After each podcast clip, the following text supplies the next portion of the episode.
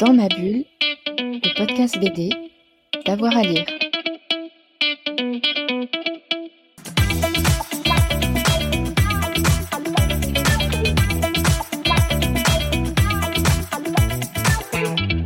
Dans la bibliothèque de Mabi, qu'est-ce qu'on trouve? Alors, un premier album, c'est euh, Sylvain Escalon, euh, qui est à la fois auteur et euh, dessinateur.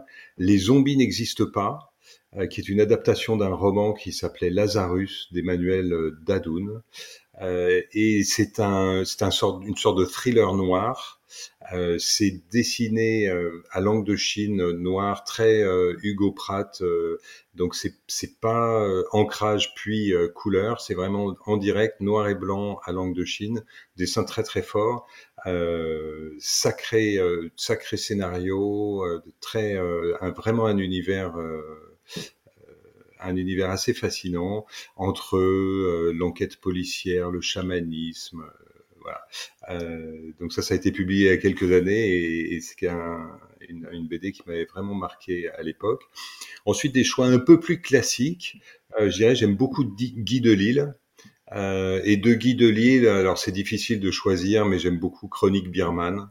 Euh, voilà, j'aime beaucoup son trait, son autodérision, la manière dont il se met en scène, euh, de manière très euh, très amusante et, comment euh, lui, euh, en fait, mari d'expat, euh, bah, il s'occupe des enfants et puis il dessine. Et il dessine sa vie en Birmanie où sa femme travaille pour Médecins sans frontières.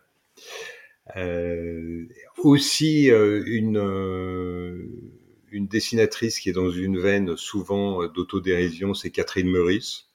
Là aussi, moi j'aime tout ce qu'elle fait, vraiment la vie de palais qu'elle a fait avec Malka, euh, euh, savoir vivre ou mourir, manuel du savoir vivre ou mourir, etc.